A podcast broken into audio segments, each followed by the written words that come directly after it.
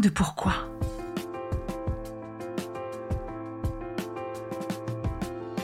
Écoutez bien. Ici, les spécialistes de la résilience, les survivants du cancer, vous raconter leur traversée, leurs chocs, leurs peurs, leurs espoirs et leurs choix face à cette maladie qui les transformera à tout jamais.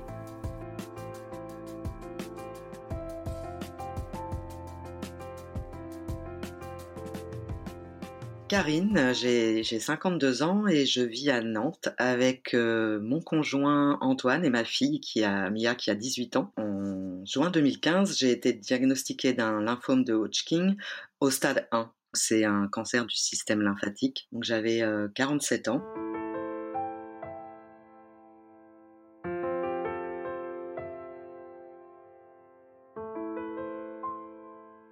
Bonjour Karine. Bonjour Magali.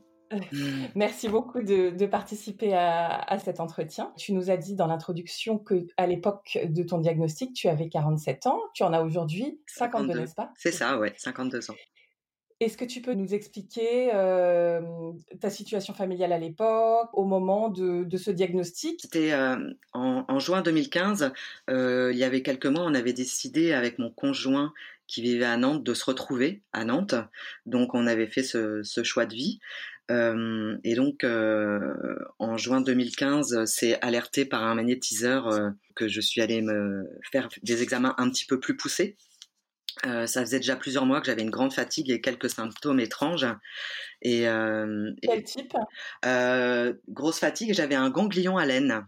Comme je suis pas forcément euh, une personne très soucieuse au niveau de la maladie, enfin à cette époque-là, euh, je m'en souciais pas plus que ça parce que les ganglions à laine, euh, finalement, c'est euh, ça peut être très courant. Et, et donc j'ai attendu, attendu, attendu jusqu'à ce que vraiment ce magnétiseur m'alerte en fait. Et alors pourquoi tu vas consulter un magnétiseur au départ Alors je vais consulter ce magnétiseur en Ardèche que je, je connais parce que je l'ai déjà rencontré plusieurs fois. J'avais décidé d'aller voir ce magnétiseur pour arrêter de fumer. Et quand je suis arrivée, enfin voilà, j'étais toute guirette, toute confiante. Et c'est un monsieur qui était assez brut de décoffrage et qui me regarde et qui me dit oh là là, vous êtes fatigué, vous n'allez pas bien vous. Je dis bah oui, c'est c'est la cigarette qui me fatigue un peu, mais je vais bientôt arrêter. Je sais avec le petit coup de pouce que vous allez me donner, ça va être super. Et il me dit mais c'est trop tard, madame. Vous avez un cancer. Ça a été très violent. Et en fait, euh, je, me disais, je, je sais que ce monsieur a raison. Pour la petite histoire, en fait, euh, quand ma fille avait deux ans, euh, je l'avais emmenée voir ce magnétiseur parce qu'elle avait quelques symptômes étranges sur lesquels je n'arrivais pas à mettre de nom. Et en fait, il lui a diagnostiqué la maladie de Lyme, ce qu'elle avait en fait. Et donc, j'avais entièrement confiance en lui puisqu'il avait sauvé ma fille quelques années auparavant. Ça prêtait pas à confusion pour toi, Non, c'était, euh, j'étais sûre qu'il avait raison. Et donc je suis rentrée chez moi. C'était assez étrange. En même temps, c'était un tsunami et en même temps, je lui ai demandé si j'allais guérir ou mourir et il m'a dit que j'allais guérir et je, me suis toujours raccrochée à ça. Et donc en rentrant chez moi, j'ai euh, j'ai entamé euh, tout un processus d'examen avec mon médecin traitant et puis l'hôpital de Chambéry avec les médecins donc euh, traditionnels, comment tu expliques euh, comment tu expliques que tu veux euh, des examens quand même très caractéristiques comme ça? Parce que j'avais ce ganglion déjà qui était en place et j'avais déjà abordé le sujet avec mon médecin traitant. en fait, l'histoire du magnétiseur, je l'ai gardé pour moi. parce que je sais que c'est pas rationnel et que c'était pas forcément entendable par l'équipe médicale. Donc j'ai demandé à mon médecin de, de pousser des examens par rapport à ce ganglion Parallèlement, j'avais fait des recherches sur Internet et je me disais que ça pouvait être un lymphome de Hodgkin, mais c'est tellement pas bien de faire des recherches sur Internet. Mais en tout cas, on, on en fait, on a été dans ce sens-là. C'est à partir de ce ganglion qu'on a pu mettre un mot sur la maladie. D'accord. Donc c'est ton hémato qui t'a appelé? Voilà. Donc j'avais rendez-vous avec mon, mon hémato euh, au mois de juillet. J'étais en plein carton, en plein déménagement, et euh, mon conjoint avait pris euh, trois semaines de vacances pour venir me rejoindre puisque lui habitait à Nantes. Et donc on est allé ensemble voir l'hématologue. Et euh, en fait, pour la petite histoire, euh, la rencontre avec le, le magnétiseur, je l'ai gardé pour moi parce que je voulais pas affoler mes proches avant d'avoir le résultat de l'examen. Donc ça a été trois semaines assez étranges entre le moment où j'ai vu le magnétiseur, où les examens se sont déroulés, et le et le moment où on m'a annoncé le, diagnostic en fait. C'est-à-dire trois semaines en fait où comme interlocuteur pour parler de, de, de quand même cette catastrophe qui te tombait dessus, tu avais ton conjoint uniquement finalement. En fait, j'en ai parlé à personne, mais même j'en ai pas parlé à mon conjoint. Ah d'accord. en fait, c'est comme je suis allée voir un magnétiseur et que c'était mon conjoint était au courant que, que j'avais des examens en cours. On, recherchait en fait la, la cause de ce de ce ganglion, mais je, je, ne voulais pas l'affoler et je, je, voulais attendre les résultats. Donc ce que, ce que tu veux dire, c'est que pendant trois semaines, toute seule, tu étais avec ça? Ben, j'ai fait le choix de rester avec ça en me disant mais peut-être que finalement ce n'est absolument rien. Et euh, donc j'ai fait ce choix-là. C'est étrange, mais c'est comme ça. Comment t'étais toute seule avec ça? T'étais pleine de, de, de, de, peur ou non? T'avais un petit espoir quand même? euh, En fait, c'était étrange parce que je, je, j'avais la joie de partir à Nantes et de et de et d'aller vivre bientôt ma vie avec ma fille et Antoine. Et en même temps cette peur euh, de me dire mais où, où je vais? Enfin où je vais? Est-ce euh, est-ce que je vais arriver à Nantes avec cette maladie? Est-ce qu'on va vraiment m'annoncer que j'ai cette maladie? C'était vraiment quelque chose d'étrange. J'étais entre deux mondes. J'avais l'impression de, de, vivre quelque chose de d'étrange. Et en même temps, je partais de Savoie où j'avais vécu 15 ans et j'avais envie de profiter de, de ce départ pour euh, en fait pour profiter des gens que j'aimais là-bas. Et donc euh, c'était une sorte de mélange de joie, de, de, de, de, belles rencontres avant de partir, de bels échanges et en même temps de d'anxiété de, de ce qui allait m'attendre et que je sentais qui allait se réaliser quoi. C'était c'était vraiment étrange comme situation. Un mélange de tout ça. Oui, un mélange de tout ça, oui. Et l'annonce tombe en réalité, vous êtes tous les deux euh, à la consultation Tout à fait. Euh, l'annonce donc on avait prévu de déménager le 1er août et je crois que j'ai eu euh, un rendez-vous le, 20 juillet, quelque chose comme ça. Et donc vraiment une dizaine de jours avant. Et, et en fait, notre, enfin, l'hématologue nous reçoit et, et m'annonce donc que j'ai, me confirme que j'ai un, j'ai un lymphome de Hodgkin stade 1 euh, que je serais prise en charge dès mon arrivée euh, à Nantes. Donc c'était, elle me dit, elle, m'explique que c'est un tout petit lymphome, donc ça va durer très peu de temps, euh, que ce serait une question de trois mois et hop, ça serait oublié en fait. C'est, elle a voulu te rassurer oui. et voilà et, tu l'as entendu comme tel, tu as, as été rassurée par le fait que ce soit pas avancé. Voilà, c'est ça, que c'était pris à temps euh, grâce au magnétiseur. Enfin, ça, on se le garde pour nous. Voilà. donc, c'était.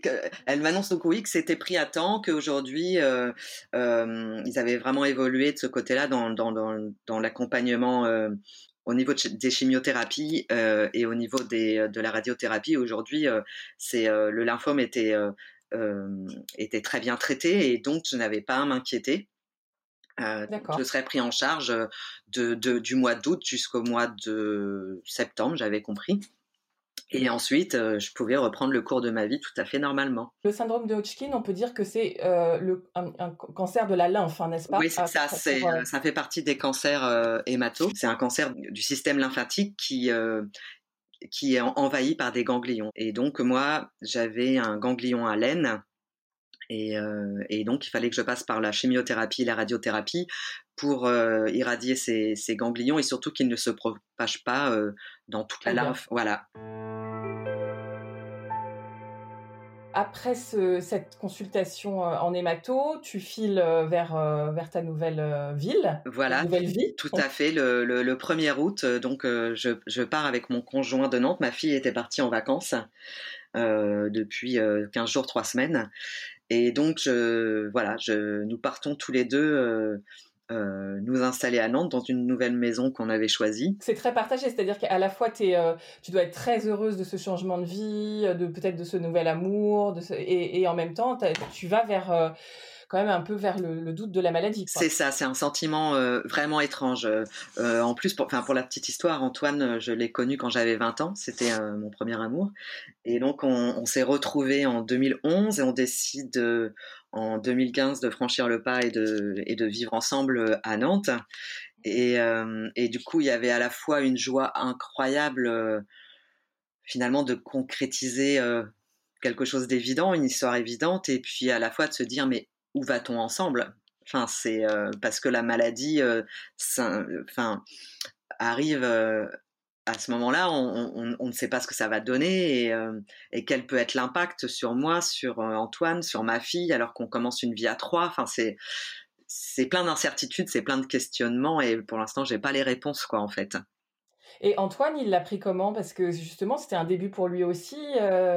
Comment il a réagi? Antoine, euh, en fait, euh, j'étais contente qu'il soit là pour m'accompagner lorsque le diagnostic a été entendu. C'était quelqu'un d'hyper, en fait, positif et qui, le fait d'avoir été rassuré aussi par l'hématologue, se disait on va y arriver ensemble, quoi. Ça, ça, va aller, on, on va y arriver ensemble.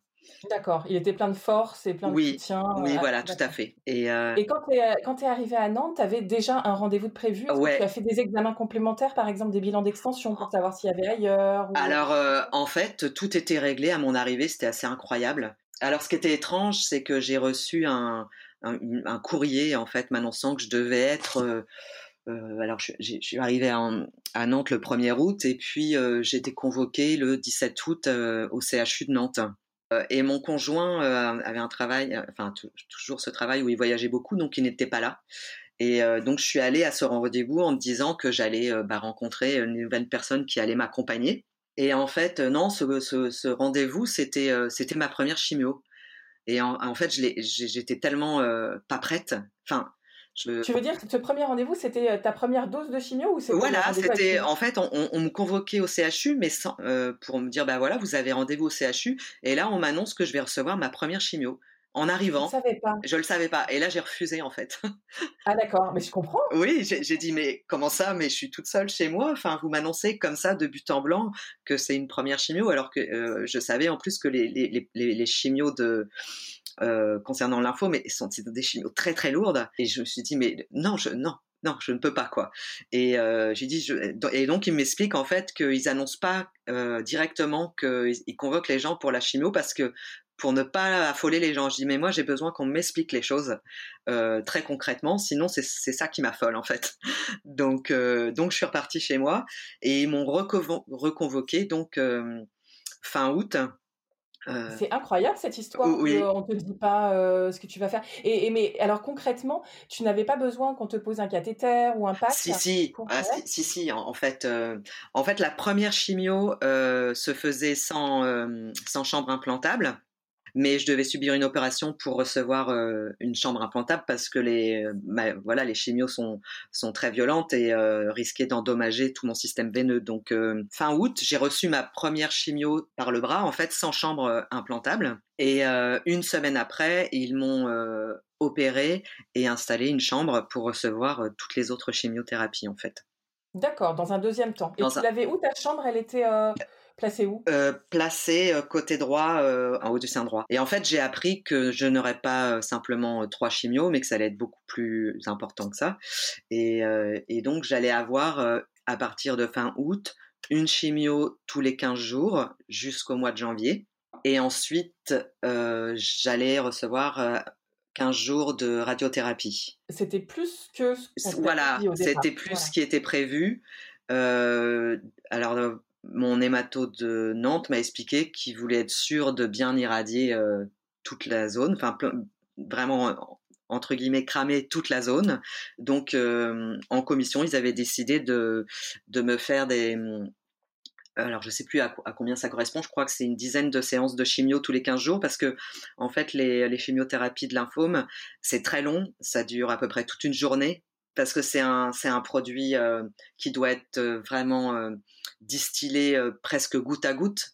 donc ça dure à peu près 8 heures. Tu arrives concrètement, tu arrives à l'hôpital le matin. J'arrive le voilà, j'arrive le matin. On, on prépare quatre. c'est un mélange de quatre produits en fait et qui, qui sera distillé dans mon corps, je crois entre 5 et 6 heures à peu près. Euh, d'après mes souvenirs. Tu es hum, toute seule ou tu es dans une sorte de salle de shoot euh, je, suis, euh, un peu gênée? je suis dans une chambre de jour, toute seule ou pas. Ça dépend en fait de l'organisation de l'hôpital le jour où j'y vais. Donc c'est tous les mardis, tous les 15 jours.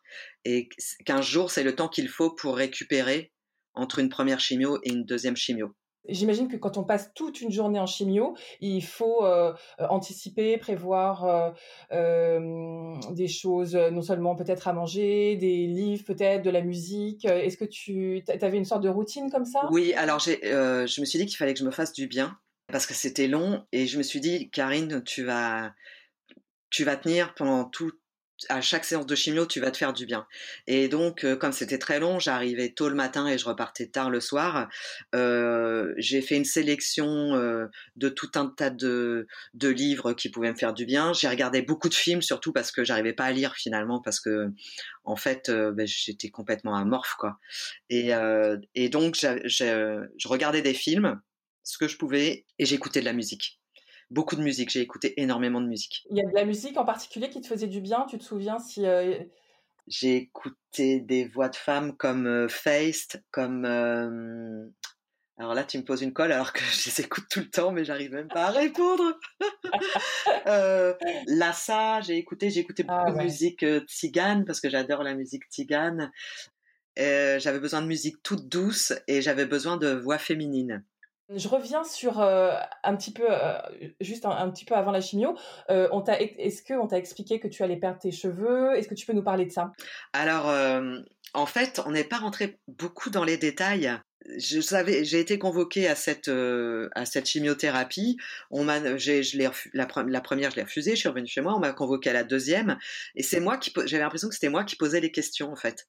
Et, et je me rappelle qu'un qu'un jour je devais aller à rendez-vous pour euh, en cardio pour euh, vérifier si je pouvais supporter ces chimiothérapies là et, et c'est là que j'ai craqué pour la première fois en me disant mais on m'explique rien je je, je ne sais pas ce que ça va faire sur moi ces chimiothérapies là et c'est un c'est un médecin qui euh, que je ne connaissais pas en fait qui m'a reçu parce que en fait je me suis retrouvée à l'accueil d'un service où on a senti que j'étais complètement en train de craquer. Et donc c'est c'est ce monsieur là euh, qui, qui, qui m'a expliqué euh, la composition de ces chimios, que éventuellement j'allais perdre mes cheveux, mais peut-être pas. Enfin, c'était très vague. Peut-être que dans ma mémoire, c'est loin aussi, mais euh, j'ai trouvé que je manquais beaucoup de d'informations. Beaucoup d'informations, oui. Et, euh, comment, comment, comment se battre en fait sans, euh, sans information, sans savoir. Euh, c'est ça, c'est, c'était, c'était assez étrange et, souvent en fait, je discutais avec les infirmières qui venaient m'injecter les chimiothérapeutes si j'avais des questions ou si des fois je craquais un petit peu en chimio, je discutais avec elles. Mais au niveau de l'équipe médicale, des médecins internes, c'était compliqué de les avoir aussi parce que je pense qu'ils étaient peut-être débordés, mais je, je, je, trouvais que je manquais un petit peu d'informations en fait. Bien sûr. Et donc, en ce qui concerne les cheveux, finalement, comment ça s'est passé pour toi? Alors, euh, j'avais les cheveux très longs et très très beaux. D'accord. Je sens venir. en fait, je, je, me disais que j'allais les perdre. Et puis, mon, mon hématologue, que j'ai fini par euh, avoir, m'a dit euh, non, vous, vous, ne, vous, ne, les perdrez pas, pas forcément, vous n'avez pas assez de chimio pour les perdre. Et puis, en fait, j'ai senti que j'ai commencé à perdre mes cheveux par euh, comment dire par euh, par poignée. Et euh, et du coup je me suis dit je vais pas attendre de les perdre. Je vais tu, es tu es blonde brune rouge? À l'époque j'étais j'avais les cheveux longs ondulés plutôt châtains. Et je me faisais quelques quelques petites couleurs donc j'avais quelques reflets blonds ouais un peu un petit peu blond roux quoi. Et euh, donc j'étais très fière de mes cheveux. Et puis euh, en fait quand j'ai vu que j'ai commencé à les perdre je dis ah non je vais je vais pas attendre euh, 15 euh, jours de les voir tous partir. Donc un matin je me suis levée euh, j'ai cherché une adresse pour acheter une une perruque en prévention. Et et du coup je suis allée je me suis rendue à cette adresse et puis j'en avais encore pas mal de cheveux en fait quoi. Et la personne me dit ben vous ne pourrez essayer qu'une perruque, enfin ou avoir une perruque que quand vous les aurez vraiment perdus parce que là vous avez encore votre masse de cheveux, c'est compliqué. Enfin et elle, et elle me dit si vous voulez je peux vous les enlever. Et, et en fait j'ai choisi de les enlever tout de suite. Je me suis fait raser les cheveux en fait par cette dame et. Euh... C'est-à-dire que euh, ta décision, elle a été euh, rapide. Enfin, c'est-à-dire. Je me suis pas vraiment reconnue dans ma décision, mais je me disais qu'il fallait de toute façon, ça allait être inévitable, même si on m'avait dit que je les perdrais pas beaucoup. Et mais moi, je sentais que ça partait poignée par poignée. J'avais pas envie d'insister à ça. Et, euh, et, donc je me suis dit mais de toute façon Karine vas-y quoi tu, tu, dois passer par là. Et donc c'est maintenant. Et, euh, et donc je, je, je l'ai autorisé à me raser les cheveux. Et, euh, Et en fait, je suis repartie avec une petite perruque blonde, plutôt stylée, qui m'a coûté une fortune. C'était. Et tu dis petite parce que au carré, par exemple. Ouais, c'était un petit carré tout court, blond, un peu blond platine, et elle m'a coûté une fortune parce que il y a une échelle de, de perruques où on a l'impression juste euh, qu'on te pose euh, euh, des, des, des, faux cheveux sur la tête et puis si tu commences à aller vers les 400-500 euros, ben là, tu as vraiment l'impression, c'est bluffant, ça fonctionne. Et moi, j'avais pas envie. C'est soit je restais la tête rasée, mais j'assumais pas encore complètement, ou soit j'avais une perruque où, on y croyait. on y croyait, quoi. Et on y a cru. Enfin, elle était assez bluffante, cette perruque, quoi.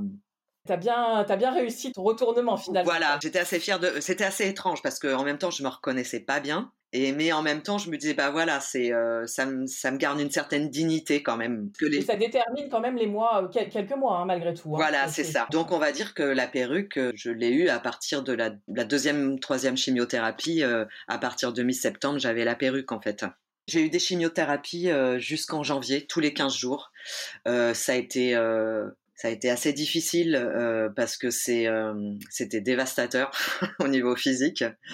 Euh, J'avais une cure le mardi et ensuite une cure 15 jours après, le, un mardi, 15 jours après. Euh, et en fait, ces, euh, ces, cures étaient très lourdes et, euh, m'attaquaient le système, en fait, m'attaquaient profondément et j'avais plus de défense immunitaire. Donc, je ne pouvais plus sortir déjà. Et en plus, j'avais un traitement de cheval pour me redonner toutes les globules nécessaires pour me pour me défendre en fait. Et donc euh, ça c'était un, un, infirmier euh, qui venait littéralement me, me, doper en fait comme un sportif de haut niveau qui pour pour arriver à, à avoir toutes les, les mes, mon bon taux de globules rouges et blanches pour me défendre. Et ça c'était et pour aussi stimuler la moelle épinière pour qu'elle-même puisse faire le travail nécessaire. Et ces traitements-là étaient très très lourds aussi. C'est aussi les traitements qui sont supposés être aidants qui, euh, sont quand même durs à supporter. Hein. Voilà, tout à fait. Et, euh, et donc je ne, je ne, faisais rien, je ne pouvais absolument rien faire de mes journées. J'étais sur le, le, canapé à longueur de journée, j'attendais, je dormais. Il fallait juste que je dorme pour récupérer jusqu'à la, la chimio d'après, en fait. Et donc ça, c'était euh, c'était assez difficile euh, parce que hum, j'étais plutôt quelqu'un d'assez active et du coup, euh, l'obligation de, de, devoir euh, me poser et, d'attendre, euh, c'était compliqué pour moi. Donc, essayé de trouver des petites choses entre deux chimios pour me faire du bien. Donc, j'ai continué à écouter beaucoup de musique. et puis, j'ai commencé à tisser, en fait, parce que je voulais m'occuper les mains. Je regardais, je, je regardais beaucoup d'artistes sur Instagram euh, j'avais envie de beauté, donc euh, je, je, je, me suis ouvert un compte Instagram et je suivais beaucoup d'artistes. Et, euh, et, du coup, euh, j'ai commencé à découvrir les artistes textiles. Donc, euh, je, je, trouvais ça tellement beau et, euh, et du coup j'ai acheté un petit un... non je me suis fabriqué même un petit au départ un petit métier à tisser et, et j'enfilais des films des fils de couleurs voilà. Et c'était la seule chose à peu près que je pouvais faire quoi. Je rythmais mes journées comme ça et puis ma maman était hyper présente parce que mon conjoint euh, voyageait beaucoup et donc euh, elle est venue à Nantes euh, quasiment s'installer avec moi pour pour gérer le quotidien parce que moi j'étais incapable d'aller faire les cours, j'étais incapable de faire à manger, il y avait il y avait ma fille qui vivait là. Comment ça se passe avec ta fille Tu lui as annoncé? À l'époque, elle a quel âge? Tu peux nous À l'époque, elle a 13 ans. Elle est évidemment capable de comprendre. Comment tu comment tu t'y es pris avec elle? Alors, euh, je, je, je ne voulais pas lui mentir, donc euh, je lui expliquais euh, exactement ce que j'avais. Et en, en, en, lui disant que aujourd'hui la, la, science était forte et la médecine était compétente et que j'allais guérir, que j'allais passer par certains stades compliqués parce que les traitements pouvaient être difficiles, mais j'allais guérir. Donc il y, a, y allait avoir quelques mois où j'allais être un petit peu absente, enfin entre guillemets absente euh, psychiquement parce que parce que trop fatiguée, mais euh, mais que ça irait et euh, que en 2016 on allait retrouver une vie normale. Ça a été difficile pour Mia parce que c'était à la fois un changement de vie pour elle d'arriver à Nantes. Elle n'avait pas forcément très envie de me suivre à Nantes. Et, et donc, ça a été un, un, double choc pour elle, en fait. L'arrivée à Nantes plus le cancer, ça a été compliqué pour elle. Je m'en suis pas rendu compte tout de suite, par contre. Euh, elle te l'a dit par la suite C'est à la fin de mes traitements à l'été 2016, euh, ça a été euh, assez compliqué pour elle. Elle était, elle était pas bien. Mais comme on est très proche, proche et on parle beaucoup, euh, j'ai compris en fait l'impact finalement que ça avait eu sur elle. Je me suis fait aider par une, psychologue aussi pour ça, pour m'accompagner et pour pour trouver les bons mots pour Mia et pour pour qu'on pour nous accompagner toutes les deux. Et finalement, ça a été salvateur. Et enfin, j'ai compris en discutant avec elle et en échangeant avec la psychologue l'impact que ça avait pu avoir pour elle j'en avais pas conscience finalement puisque Mia en fait ne s'exprimait pas vraiment. Elle exprimait toujours que ça allait bien. Mais finalement, ça, elle a eu peur de perdre sa mère, comme elle a eu peur de perdre son père qui était resté en Savoie. C'était beaucoup pour elle. C'était hein. beaucoup pour elle, beaucoup, beaucoup. Bien sûr. Une précision, est-ce que tu avais, tu sais, euh, ce truc où il fallait protéger tes ongles également, comme les cheveux? Oui. Alors, mes ongles euh, euh, n'ont pas trop été abîmés, un ou deux au niveau des pieds, mais, mais sinon, euh, c'était pas aussi puissant que certains amis qui avaient euh, d'autres chimiothérapies, notamment sur les cancers du sein, où là c'était vraiment euh, dévastateur. moi, j'ai pas eu cet impact-là en fait. T'as pas, pas dû vernir tout le temps, tous les jours, je, je, le faisais, oui, je le faisais. Je n'ai pas eu trop de dégâts au niveau de mes ongles, mais j'en prenais très soin. Et, et puis, sous les conseils d'une pharmacienne, je, je suis allée pousser la porte de la Ligue contre le cancer à Nantes. Et, euh, et du coup, j'ai eu le droit à des ateliers bien-être euh, parce que j'avais la euh, j'avais la peau hyper sèche avec le, les la, la chimiothérapie, j'avais des plaques. Enfin, c'était et donc j'avais des, des soins bien-être en fait pour pour prendre soin de ma peau, pour me faire du ça bien. Fait du bien ça, énormément. On, a été, j'ai été vraiment chouchoutée en fait. Et ça, euh, on a besoin, quoi, à Ah ouais, c'est hyper important. Je, je, me rappelle encore de, de ma séance euh, avec une socio-esthéticienne euh, qui m'a appris euh, à, à, même me faire des petites coiffures différentes avec ma nouvelle perruque, qui m'a appris à me maquiller parce que j'avais plus de cils, plus de sourcils. Il y a des trucs en fait, des astuces. C'est ça. Euh, J'avais l'impression de retrouver un peu de féminité euh, parce que je j'étais forte de l'extérieur, mais à l'intérieur quand même c'était euh, un peu le tsunami quoi. Tu as quand même une nouvelle histoire d'amour au même moment. Est-ce que ça va? C'est justement avec le, le, le le schéma corporel, ce que tu ce que on est très affaibli physiquement, mais aussi parce qu'on représente.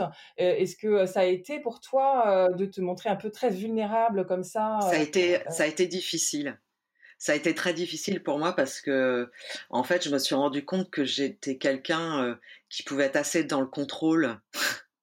C'est-à-dire euh, toujours, euh, je, j'étais une femme indépendante. J'avais une sorte de force en moi qui me disait qu'il fallait que je que je sois forte sur tous les plans. Euh, j'ai longtemps vécu avec ma fille toute seule et euh, j'ai repris mes études. Alors, ce que j'ai vécu avec elle toute seule, j'avais une sorte de force de la nature en fait, où où je me disais, euh, je suis capable de, de, de m'assumer en tant que maman et en tant que femme, et j'avais une sorte de puissance de me dire, tu, tu as la force pour avancer, enfin malgré les épreuves. Et c'était même peut-être un peu too much en fait, je pense. J'avais pas l'habitude de demander de l'aide, surtout, je crois. Et là, je j'avais pas le choix en fait. euh, je pouvais rien faire. Donc euh, il y avait l'aide de ma maman, il y avait l'aide d'Antoine aussi, euh, l'aide de mes amis. Et euh, j'ai eu l'impression pendant pendant cette épreuve d'avoir tout déconnecté émotionnellement et de me dire bah maintenant t'attends, t'attends que ça se passe et tu rebrancheras plus tard. Et donc euh, ma nouvelle vie avec euh, avec Antoine, euh, elle était assez étrange dans le, dans le sens où c'était pas une, vie de couple normale. Je, je, je, dormais toute la journée et je, souffrais beaucoup, enfin physiquement parce que les traitements étaient très difficiles et donc bah, les, les, les, quelques premiers mois euh, était difficile, mais néanmoins euh, Antoine était euh, adorable quoi et, comprenait en fait ce qui se passait et même s'il avait peur, je pense parce que ça, ça fait forcément peur à son entourage quoi. en tout cas, il ne le montrait pas et il m'encourageait, il me disait que j'étais belle. Enfin, c'était un énorme tuteur. Et euh, ouais, c'est ça. T'as, oui, t'étais obligé de toute façon de lui montrer cet aspect finalement euh, malheureusement défavorable, alors bon, au, au, début d'une relation, on a très envie de, de, de paraître oui, c'est ça. mieux plutôt. Que ouais. Mais et ça, il a accepté et finalement, ça rend peut-être plus fort. Je sais pas ce que tu en penses, euh, mais mm, d'accepter cette sorte de vulnérabilité, c'est quelque part, c'est une force, ça, non? Ça... Bah, je, ouais, c'est une force et en, et en fait, ça nous renvoie. Enfin, moi, ça m'a renvoyé à, au fonctionnement que j'avais avant, euh, ou quelque part, euh, c'était peut-être même un peu too much, quoi. Enfin, de dire, euh, je mène ma vie, j'ai besoin de personne. je suis une Wonder Woman un peu, enfin même si j'avais des fragilités, hein, mais j'y arriverais. Et, et là, de, de, de, devoir baisser les bras et, et d'attendre qu'on me nourrisse, quoi, comme un bébé, ça nous renvoie plein de choses. Et oui, ça rend plus fort après ça, ça change complètement le, le regard qu'on a sur les choses, sur la vie, sur les gens. C'est énorme. Et sur nous. Et sur nous-mêmes, c'est énorme, quoi.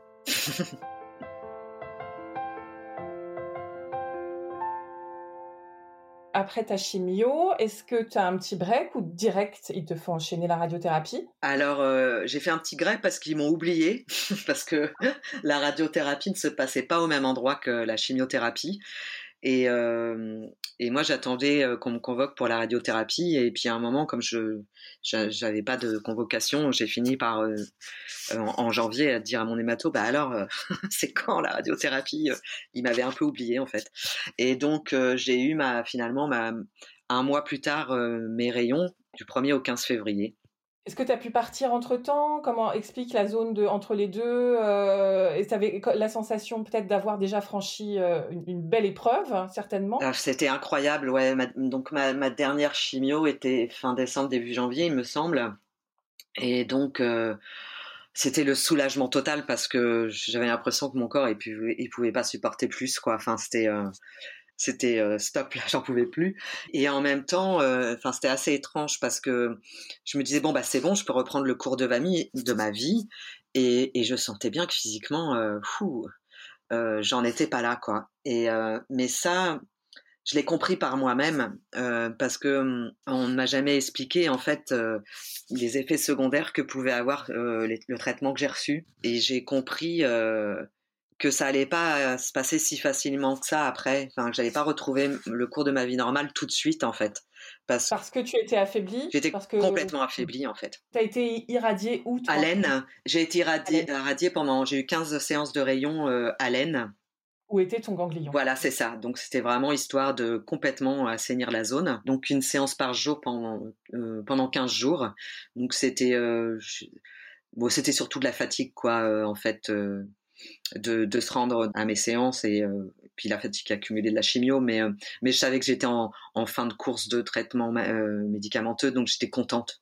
La partie était plutôt, plutôt en, en passe d'être gagnée. Voilà. Et après la radio, est-ce que tu as un traitement Ça s'est complètement arrêté ou bien tu as des cachets à prendre, je sais pas, des euh, non, ça s'est complètement arrêté. Euh. Est-ce que tu as eu euh, des, des, traitements un peu parallèles justement, d'énergétique ou de choses comme oui, ça Oui, j'ai fait. De, en fait, j'ai eu des séances d'acupuncture, j'ai eu des séances de réflexologie. Est-ce que tu es retourné voir ce magnétiseur? Est-ce que tu as eu recours à des, des, des, gens un petit peu comme ça, euh, pas très rationnels, euh, mais qui sont peut-être rassurants. Alors, alors, je suis pas retournée voir mon magnétiseur euh, parce qu'il était en Ardèche et euh, c'était pas facile pour moi d'y aller. Euh, mais néanmoins, j'ai reçu des soins d'une amie qui sont pas du tout de l'ordre médical, hein, c'est des soins énergétiques et qui pour moi m'ont fait un bien fou. Et en fait, je sais que c'est une personne qui a travaillé sur moi, enfin à sa manière. C'est une petite sorcière moderne et mmh voilà qui m'a fait du bien pendant mes traitements en fait. On n'a pas parlé de, travail. Euh, une petite parenthèse, comment tu as fait euh, Tu avais un travail qui t'attendait à ah, Alors en fait, euh, quand j'étais, quand je suis partie de Nantes, j'étais au chômage. J'avais travaillé pendant des années dans les collectivités territoriales. Un petit peu avant 2015, j'avais repris mes études. J'avais fait un master en direction de projets culturels pour travailler dans le milieu culturel. Et du coup, j'étais assez confiante. j'étais au chômage parce que j'avais en fait, j'avais quitté la collectivité territoriale pour une expérience de direction d'une association culturelle, finalement qui n'avait pas fonctionné. Et donc, j'étais au chômage, mais je me disais, avec le bagage que j'ai, avec l'expérience que j'ai, j'allais facilement retrouver à Nantes ma place, puisque Nantes, au niveau culturel, est très très riche. Et, et je me disais que j'allais forcément trouver le super job, quoi. Et, euh, et, je me disais, bah, je vais arriver dans une grande ville où, euh, la culture est vraiment le, moteur de cette ville depuis euh, les années 90. Donc, euh, mais ça s'est pas tout à fait passé comme ça. Comme tu es parti pour ta maladie, euh, qu'on sache un petit peu comment tu as pu vivre, subvenir à tes besoins. Tu as gardé ton chômage Alors j'étais j'étais au chômage quand je suis partie, donc j'avais deux ans de, de droit au chômage. Euh, et puis, bah, j'ai été prise en charge, euh, j'étais en arrêt maladie jusque en mai euh, 2016. Donc, j'ai arrêté mes traitements en février 2016 et j'étais censée reprendre en mai 2016. Je trouvais ça quand même euh, un peu un peu juste et un peu difficile de me réinscrire à Prendre l'emploi en mai 2016. Mais comme on m'avait dit que euh, je, voilà, c'était comme ça et que c'était un tout petit lymphome que j'avais eu, et je me disais mais j'ai, pour le coup, j'ai pas été, je crois, très gentille avec moi-même. Je me suis dit, bon, allez, Karine, tu prends sur toi, c'est un tout petit lymphome, tu vas te réinscrire à Pôle emploi, et puis tu vas trouver du boulot, quoi. Et en fait, j'étais pas du tout prête, quoi. Dans ton corps et peut-être dans ta tête, d'ailleurs. Surtout dans ma tête, je pense. Enfin, dans mon corps déjà, parce que je pense que j'ai mis plus d'un an à, récupérer, enfin, je dirais même deux ans. Et puis dans ma tête, euh, je, voilà, je, j'arrivais pas à poser des mots dessus, mais je, je, dirais que pour moi, l'après-cancer, euh, il a été euh, quelque part plus difficile que pendant les traitements parce que on n'est plus du tout la même personne qu'avant. Forcément, les curseurs bougent et du coup, il faut se réapproprier la nouvelle personne un peu que l'on est, enfin, avec ses inquiétudes, avec ses joies, avec ses, ses questionnements. Mais qu'est-ce que je vais faire de ma vie maintenant? Il y a un cheminement, je trouve, euh, qui est assez long après la chimiothérapie qu'on nous explique pas en fait. Euh, c'est par moi-même que, que j'ai dû comprendre euh, ce que j'avais vécu, que c'était quand même un tsunami et que j'avais, comment dire, j'avais euh, aussi cette crainte de la récidive qui est partie seulement cinq ans après, quoi. Et du coup, euh, mes, proches n'avaient qu'une seule envie, c'était qu'on passe à autre chose. Mais moi, j'étais encore complètement dedans, quoi. J'étais assez perdue, en fait, et euh, parce que avec la fois, trouver l'envie d'un d'un poste euh, voilà sympa rapidement et, et puis la fois l'appréhension parce que j'étais dans un tel état de fatigue et dans un tel état de questionnement que je me disais mais quand euh, est-ce que c'est vraiment là ma place quoi? Et du coup euh, je passais des entretiens mais je pense que ça se passe enfin j'ai passé beaucoup, beaucoup, beaucoup d'entretiens avec à chaque fois euh, bah, des réponses négatives. J'ai quand même décroché des entretiens, mais je pense que j'avais, je manquais de niard pour les décrocher tout simplement ces entretiens-là. Et euh, pourtant j'avais un super bagage, enfin j'avais une belle expérience, mais ça, ça, passait pas quoi. Et puis en plus je venais de Savoie et, euh, et le monde culturel nantais est assez entre soi et c'était assez difficile d'ouvrir les portes quoi. Et est-ce que tu communiquais de, sur ta maladie ou pas? Alors ça c'était euh, parallèlement en fait.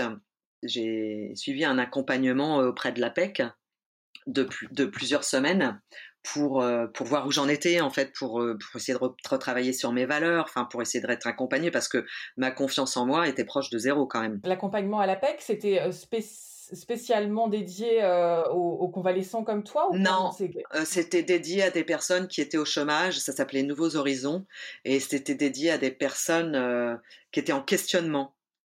sur leur avenir professionnel, qui étaient au chômage, et, et donc c'était quelque chose qui devait, qui devait être là pour rebooster, quoi. Et au départ, la personne qui m'avait reçu, euh, j'ai été cash tout de suite avec elle. Je dis voilà, je sors de d'une maladie. J'ai eu du mal à mettre des mots dessus au départ. Donc à la PEC, j'ai dit à la personne voilà, j'ai eu un cancer, euh, j'ai une, une formation d'expérience dans le milieu culturel, dans le milieu de la communication euh, territoriale aussi. Euh, j'aimerais bien faire le point, hein, savoir où je vais parce que je c'était assez flou quand même. Et au début, cette personne m'a dit qu'il fallait pas que je je communique sur sur, sur ma maladie pendant, auprès de mes, mes, des professionnels. Et elle, elle m'a dit, vous débrouillez pour dire que vous avez fait une pause dans votre vie. Je lui dis, comment ça, une pause Oui, bah, genre euh, voyage, quoi. Je fais, euh, c'est-à-dire euh, le tour du monde, c'est ça? Et ça m'a mis très en colère. J'ai dit, mais ben non, j'ai pas fait le tour du monde. En fait, j'ai fait juste le tour de moi-même, quoi. C'est un sacré tour du monde. et, du coup, j'ai dit, bah non, je, je, c'est impossible pour moi de dire que j'ai fait le tour du monde alors que j'ai vécu ça. Donc, j'ai dit que j'ai eu un accident de la vie, en fait. je m'autorisais à, rien d'autre que, vouloir retrouver un poste dans le milieu culturel. J'avais repris mes études pendant deux ans, euh, parallèlement à mon travail à temps plein pour ça, où j'avais vraiment bossé comme une folle, quoi, pour, euh, pour me donner toutes les chances de rebondir dans ce domaine-là. Plus le temps passait, plus je perdais confiance. Et, euh, donc, je me suis dit, il faut que je prenne soin de moi, en fait. Ça va, ça va, être difficile cette période de chômage, donc trouve des ouvertures. Et donc j'ai commencé à faire du qigong. J'ai fait de la méditation pleine conscience pour essayer de calmer mon mental. Et je me suis dit qu'il fallait que je prenne euh, fallait que je reprenne une activité où je, puisse travailler de mes mains. Parce que j'avais un gros problème de concentration et de, de mémoire. C'était dû au, au, traitement chimiothérapique. Et du coup, je me dis, mais il faut que j'arrive à à essayer de me reconcentrer, enfin, euh, et d'être dans l'instant présent parce que j'avais l'impression d'être, de, ne plus être ancré en fait. Je me suis rappelé quand j'étais petite que c'était un flash comme ça. Euh, j'avais fait un, un, atelier pâte à modeler et que j'avais adoré ce moment-là. C'est une sensation qui m'est revenue. Et du coup, je me suis dit, tiens, j'aimerais bien travailler la terre. J'ai poussé la porte d'un atelier d'un sculpteur traditionnel à Nantes. C'était euh, de la sculpture à partir d'un modèle vivant, un modèle nu. Et on était euh, 7 ou 8 dans un atelier incroyable. Euh, moi, j'étais j'étais pas bien dans mon corps et je voyais ce, modèle. C'était un modèle de danseuse, pardon, de danseur que je devais sculpter. Et je me disais, waouh, c'est pas la chance qu'il a, lui, d'avoir un super corps qui tient super la route, alors que moi, j'étais complètement euh, à l'ouest, quoi. Et du coup, j'ai passé deux heures euh, à sculpter et ça a été incroyable. Pendant deux heures, j'ai oublié euh, que j'étais en rémission, que j'étais fatiguée. Je n'ai fait que toucher la terre. Et je me disais, c'est la première fois que je ressentais ça depuis, euh, depuis mes premiers traitements, quoi. Et ça, c'était, euh, je crois, c'était fin, fin 2016, quoi. C'était quelque chose d'incroyable. Et du coup, toutes les semaines, j'ai pris des cours. Quelque part, symboliquement, je, je, construisais des corps en argile, quoi. Et il y avait quelque chose de fort là-dedans. C'était une sorte un petit peu de revanche sur la vie sur mon corps, euh, mon propre corps euh, qui m'avait lâché aussi et que et je reconstruisais. Il y avait quelque chose de fort là-dedans. Comme une reconstruction. une reconstruction par la terre, ouais.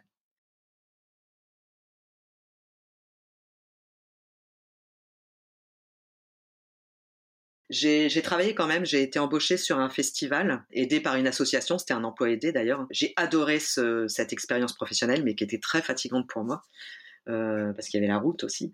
Et c'était la première fois que je retravaillais depuis euh, mars 2015, quoi. Et on se, donc ça, ça c'était, j'ai eu ce poste-là en, en euh, décembre 2017. Presque deux ans et demi. C'est ça, presque deux ans et demi après. Et donc j'ai repris ce travail à temps plein.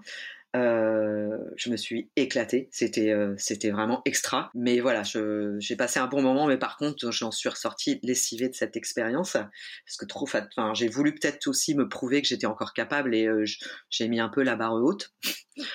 donc c'était, je me suis pas bien écoutée quand même. Et donc j'étais pas sûre que ce soit vraiment approprié pour moi. la médecine de la médecin du travail m'avait d'ailleurs expliqué qu'il fallait que je fasse attention quand même, que j'avais pas eu un rhume et qu'il fallait que que je prenne soin de moi et que la fatigue pouvait être là encore euh, plusieurs euh, plusieurs mois, euh, alors que ça faisait déjà un an et un, une année que j'avais eu des traitements quoi. Et donc il fallait que je fasse attention à moi. Et elle avait eu raison parce que à la fin de cette expérience là, j'ai fait presque un burn-out quoi, de, de, fatigue quoi je me disais, mais si je, euh, si je travaille pas dans le milieu culturel, parce que finalement c'est difficile de rebondir dans ce milieu-là ici, qu'est-ce que je vais faire d'autre, quoi?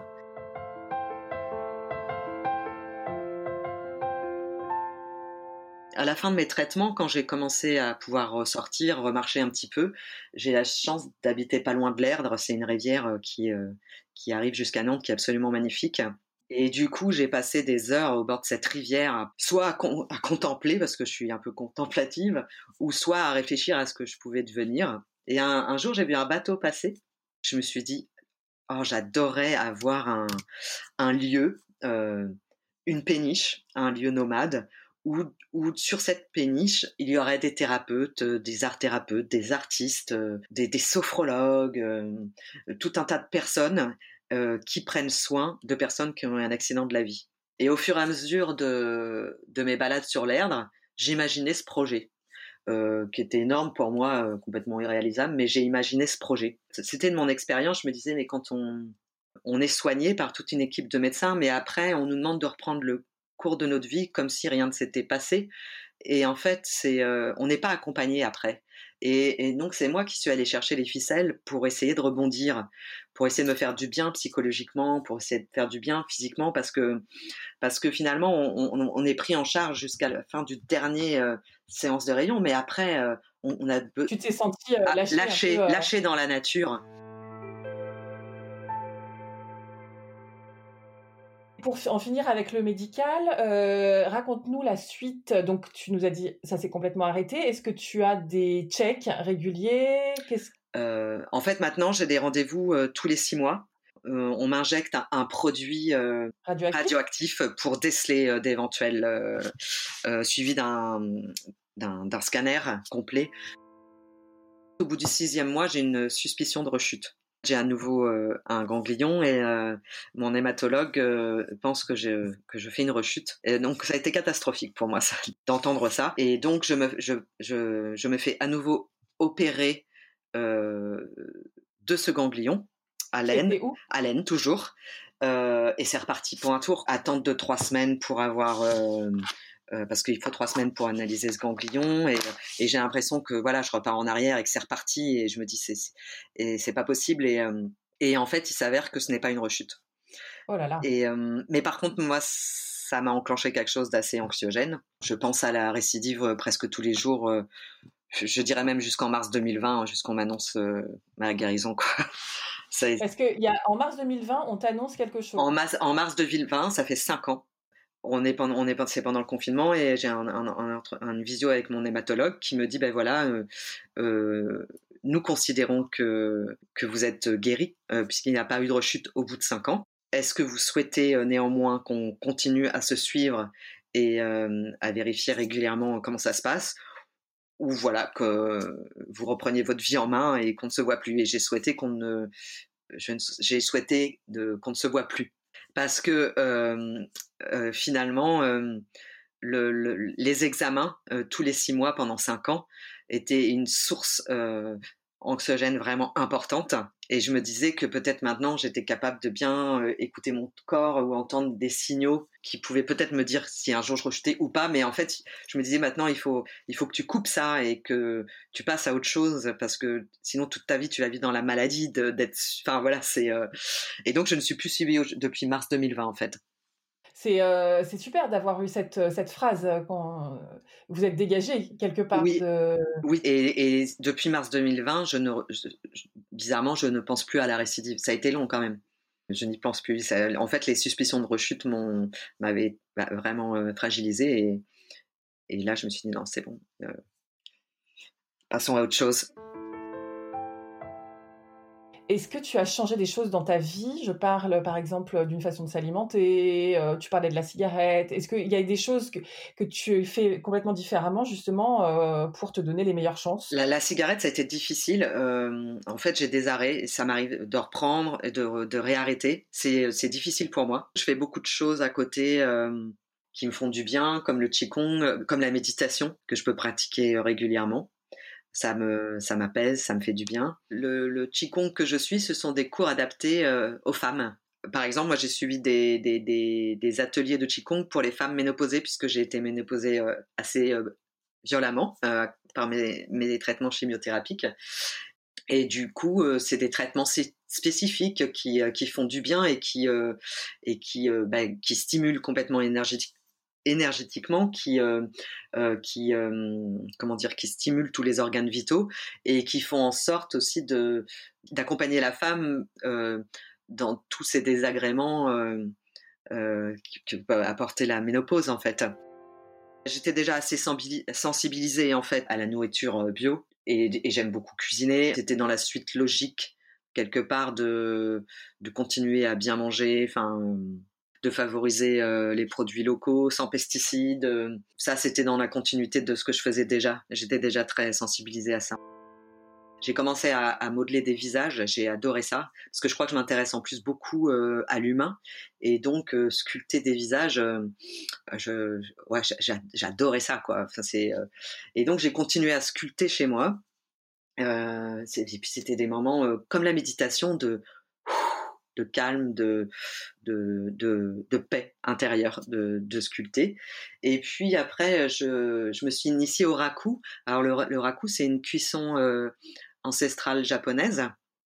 Euh, de la céramique et qui fait que hum, en fait l'émail craquelle et, euh, et donne à après, comme des petites cicatrices noires sur les céramiques, j'ai continué à créer euh, des, des j'ai créé des visages. J'ai toujours adoré créer des visages. Et donc, pendant mes cours de raku, je, je créais, euh, je créais ces visages en céramique que je cuisais ensuite en raku. Et, euh, et la cuisson en raku faisait que ça faisait plein de petites cicatrices sur le visage, des petits sillons noirs. Et, et en fait, pour moi, c'était ça faisait quelque chose de très symbolique. Je me disais, mais c'est marrant, on dirait des, des, cicatrices. On dirait que les visages, ils sont, ils sont marqués de cicatrices. Et en fait, je me disais, mais c'est une belle, euh, c'est une belle image de la résilience, je trouvais, parce que mes visages, ils se dégageaient quelque chose de, de, paisible, parce que je, j'ai beaucoup sculpté, enfin, j'ai commencé à sculpter des visages les yeux fermés, comme si euh, ces visages étaient apaisés quelque part. Et du coup, la cuisson raku leur apportait encore une autre dimension de cicatrices, euh, comme de visages résilients en fait. Et puis un jour, un ami est venu à la maison et m'a dit mais c'est magnifique ce que tu fais, Karine. Et, à cette époque-là, enfin, je, trouvais toujours pas, enfin, j'avais toujours du mal à rebondir euh, dans le niveau professionnel, en milieu professionnel. Et je me disais qu'est-ce que je vais faire de ma vie? Et, il me dit mais regarde, t'as de l'or dans les mains, Karine. Tes visages sont magnifiques, quoi. C'est un don que t'as. Continue, continue. Et je, je pourquoi? Pourquoi il me dit ça? J'avais pas assez confiance en moi, sans doute. Donc, parallèlement à mes recherches de travail, j'ai continué à faire ces, ces visages, ces, petites bonnes femmes. Et puis pour la petite histoire, en fait, quand j'étais malade, ça c'est ma copine énergéticienne qui m'avait euh, un petit peu formée à ça.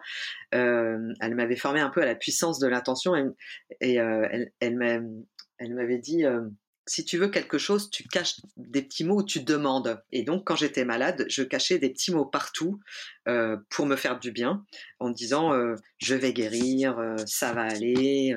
et donc, j'écrivais ces petits mots, puis je les cachais dans les coins de la maison, un petit peu partout. Et en fait, j'avais une petite grenouille. en fait, c'était une boule de Noël que j'avais achetée en forme de grenouille, et je cachais plein de mots dans cette boule c'était comme des petits mantras. Je savais qu'ils étaient là, ils me faisaient du bien, ils m'accompagnaient. Euh, c'était une sorte de croyance, voilà, comme ça. Et, et, ça me donnait de la force quand je doutais, en fait. Et je, je me disais, tu, tu, vas y arriver. Un jour, tu vas, tu vas tout va refonctionner normalement. Tu vas retrouver ta place dans, dans la vie. Euh, ça va aller, quoi. J'ai sculpté ces petites femmes avec une intention euh, forte euh, comme euh, comme je l'avais en écrivant mes petits mots et je les ai appelées mes femmes puissantes en fait. J'ai commencé à les creuser à l'intérieur pour déposer des petits mots. Je crée à la fois des petits bustes avec des visages toujours en état méditatif. à la base, c'est des femmes qui n'ont pas de cheveux. Hein. Mais euh, donc des coiffes et parce que j'ai commencé à sculpter, je n'avais pas de cheveux donc je pense qu'il y a un lien très fort. Et puis un jour, j'assiste à une séance de méditation sophro avec une dame qui, qui me suivait depuis la ligue d'ailleurs euh, et, on commence à discuter et je lui parle de mes petites bonnes femmes raku et euh, elle me dit mais toi Karine tu finiras art thérapeute. Je lui dis art thérapeute quoi Et elle me dit art thérapeute. Je dis mais qu'est-ce que c'est que ce métier? Et, euh, en fait j'en avais pas vraiment entendu parler quoi. Et finalement quand j'ai commencé à me renseigner sur le métier d'art thérapeute, je me suis dit mais c'est magnifique ce métier.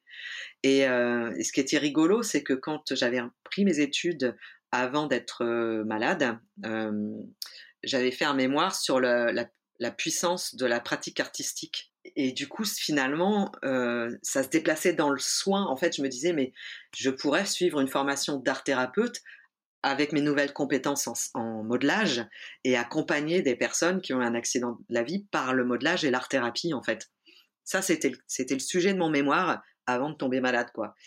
Ouais, c'est incroyable. Et du coup, j'ai adoré ce, ce, concept, cette association, et je trouvais ça magnifique. Et du coup, je me suis dit, mais oui, art thérapeute. Et euh, un matin, je me suis levée et j'ai écrit, je veux devenir art thérapeute, je veux créer un lieu qui s'appellera la ressourcerie de l'âme euh, et qui prendra soin des personnes qui ont eu un accident de la vie. Et je veux devenir euh, sculpteur céramiste raku et je veux vivre aussi de mes créations. Et euh, c'était quand? Ce matin-là? C'était il y a pas si longtemps que ça. C'était euh, en septembre quoi, quelque chose comme ça. Tu vois, septembre 2020 quoi. C'est pas si longtemps que ça. Euh, enfin, l'été 2020, je, je, me suis dit il faut que tu fasses ça. Arrête maintenant, arrête d'essayer de, rebondir dans ce milieu qui qui ne veut pas de toi. C'est ça, il faut euh, basculer. Voilà, il faut basculer. Et du coup, euh, j'ai fermé le papier, je l'ai mis dans ma petite grenouille, dans ma petite boule grenouille. Puis j'ai ouvert mon ordi et j'ai créé mon site internet avec euh, toutes mes créations déjà présentes, créées. Et j'ai j'ai photographié mes sculptures, j'ai créé un site internet, j'ai écrit mon texte, et j'ai écrit mon projet.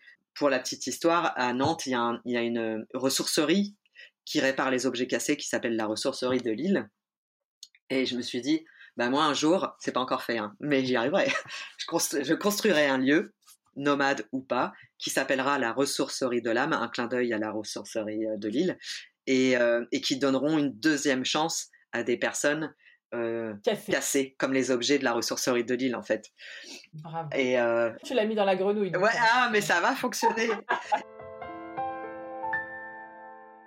Et quelque part, euh, je me rends compte que j'ai des bons retours parce que ces, sculptures, peut-être qu'elles sont un petit peu universelles et elles touchent chacun de nous. Ouais, je trouve ça bouleversant. Hein, ce que, ce que j'ai vu euh, un tout petit peu. J'aimerais beaucoup, euh, la prochaine fois que je passe à Nantes, venir les voir ah, en vrai. Avec plaisir, Magali. mais ouais, rien que d'images, je trouve ça bouleversant. J'en ai pas forcément beaucoup, mais je les vends au fur et à mesure, donc je trouve ça assez incroyable. Karine, on dirait que ça va bien. Tu me confonds. Ouais. en fait, euh, euh, je suis quelqu'un qui doute beaucoup. C'est euh, depuis toujours. Hein. Et en même temps, bizarrement, tu vois, c'est pas que j'aime le lancer des défis. Je suis quelqu'un d'hyper curieux. Je sais, d'hyper sensible, d'hyper curieux, qui m'emmène à, à, aller vers beaucoup d'univers. Des fois, c'est un peu fatigant, et en même temps, c'est riche c'est riche parce que ben, j'ai des belles émotions. C'est euh, des fois c'est un petit peu moins drôle parce que je supporte peut-être moins bien les émotions d'autres personnes quand elles sont négatives, mais j'avance. Et euh, euh, mais je suis quelqu'un qui doute et, c'est marrant. Moi je me vois quelqu'un comme de quelqu'un de fragile et, mes amis ou mon entourage me dit mais Karine t'as vachement de force en toi. Enfin tu te rends compte que tu t'es toujours relevé. Je sais pas comment dire. En fait si j'étais censée entre guillemets je me dirais, Karine, écoute, euh, tu vas retrouver un job alimentaire et euh, tu vas bosser quoi. Euh, enfin, tu, même si tu peux pas rebondir dans le milieu culturel, trouve ton job alimentaire et basta quoi. Et, là, en fait, je me dis, j'ai la chance que mon conjoint il me donne cette chance-là de, pouvoir aller vers, vers cette, cette activité-là, de, de, de pouvoir à la fois vivre de mes créations et je suis en train de me former au métier d'art thérapeute. C'est quelque chose euh, pour le comment dire pour quelqu'un de comment dire je sais pas je trouve pas le nom mais je sais pas où ça va mener en fait. Mais j'espère que la vie me le rendra bien et que hum, parce que l'art thérapie c'est pas encore un métier très connu. Euh, bah, les sculptures bah voilà c'est euh, il faut trouver les bons clients. Et je me dis euh, si la vie est bien faite euh, je vais recevoir quelque chose de de comment dire qui va me permettre de vivre de ça et, euh, et ce sera juste et, je me le souhaite en fait. J'espère pouvoir continuer à sculpter ces petites bonnes femmes qui inspirent d'autres femmes j'espère pouvoir euh, créer des ateliers nomades avec euh, avec mes amis, euh, mon ami qui est marin et mes amis thérapeutes pour qu'on puisse créer des ateliers, des petites bulles de bien-être à des personnes qui en ont besoin. Et, et j'espère aussi bah, vivre de mon métier d'art thérapeute quand je serai formée d'ici novembre 2021 maintenant. Voilà, euh, c'est pas sans peur parce que ça fait peur de, de, de, changer de voie et, d'avoir euh, tout à apprendre et à réapprendre parce que j'ai plus 30 ans, j'en ai 52, donc j'ai plus le même cerveau qu'avant. Mais ça me nourrit et, euh, et ça me maintient éveillée et vivante, quoi. J'ai la chance d'être considérée guérie et je dirais que pour ma part, je le dis bien pour ma part parce que euh, je pense que finalement cette maladie, ça a été un mal pour un bien pour moi aujourd'hui. Elle m'a permis de m'être retrouvée moi-même. Enfin, je sais aujourd'hui ce, que j'aime, ce que je n'aime plus. Je sais aujourd'hui euh, plus que jamais ce dont j'ai besoin.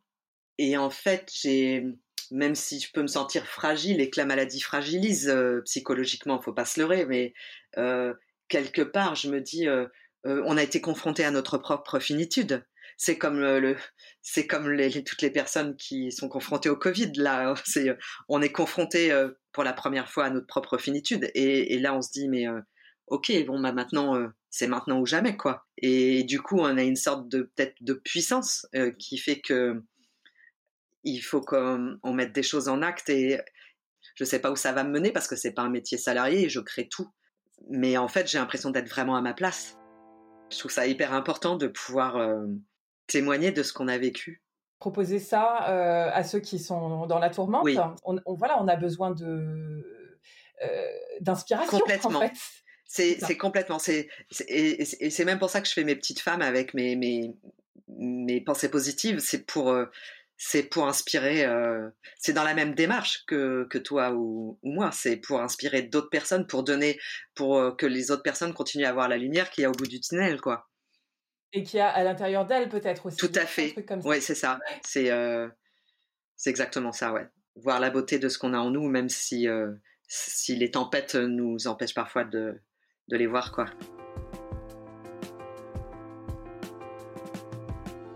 Si cet épisode vous a plu, vous pouvez vraiment nous aider à le rendre plus visible en lui donnant 5 étoiles sur Apple Podcast et en rédigeant votre commentaire. Merci.